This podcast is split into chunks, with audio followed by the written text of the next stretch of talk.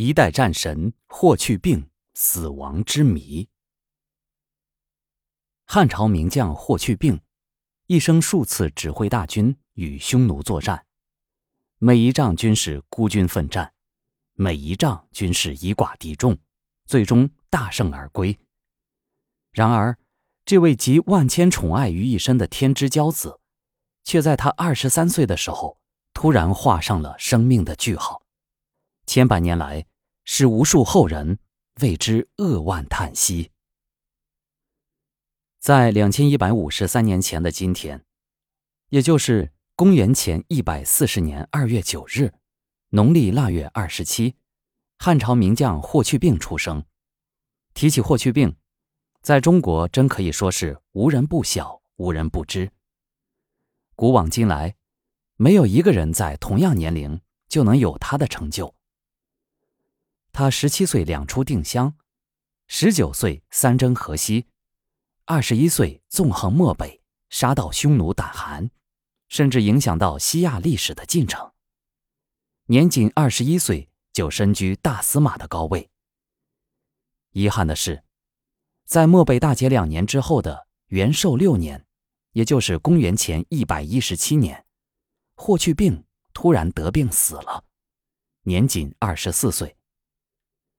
司马迁在《史记》中对这位名将的葬礼记载的非常清楚，从送葬队伍的出身来历，到他们的衣着打扮，再到墓的形状，甚至连谥号的意义都做了解释，但对他的死因却没有任何记载，仅仅是标记将军自四年军后三年，元寿六年而卒。我们这些后人对此不免有些责怪之意。司马迁如此记载，其实也在给后人以某些启示，因为他根本不知道霍去病是怎么死的，所以只能从最底层、最表面的现场入手，去客观的记录历史。两千多年过去了，霍去病的死因已成千古之谜，然而后世却又忍不住对霍去病之死做出种种猜测。一。病死说。西汉楚少孙在建元以来侯者年表中有一段补记，引用霍光上奏给皇帝的奏折，说霍去病是病死，然而具体是什么病没有记载。也就是说，官方说法是病死或者猝死。按说霍去病身为武将，身体应该挺棒，不过猝死的可能也不是没有。霍去病的儿子霍善也是在年轻的时候就猝死，但这种可能性到底有多大，谁也说不清楚。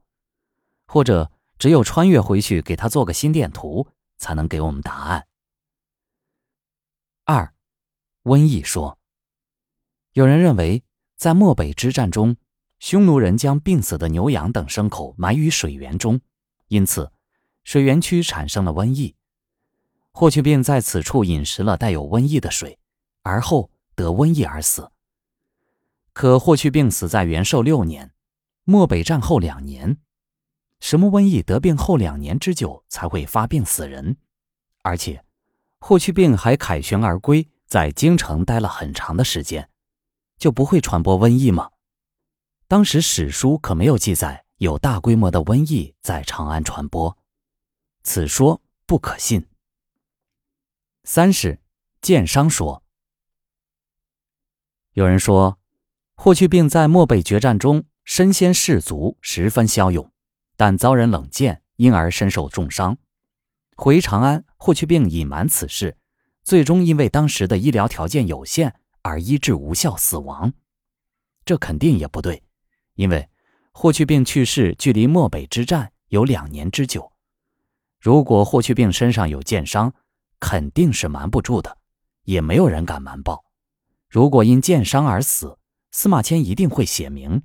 所以，箭伤迸发说有可能，但不太靠谱。四是赐死说。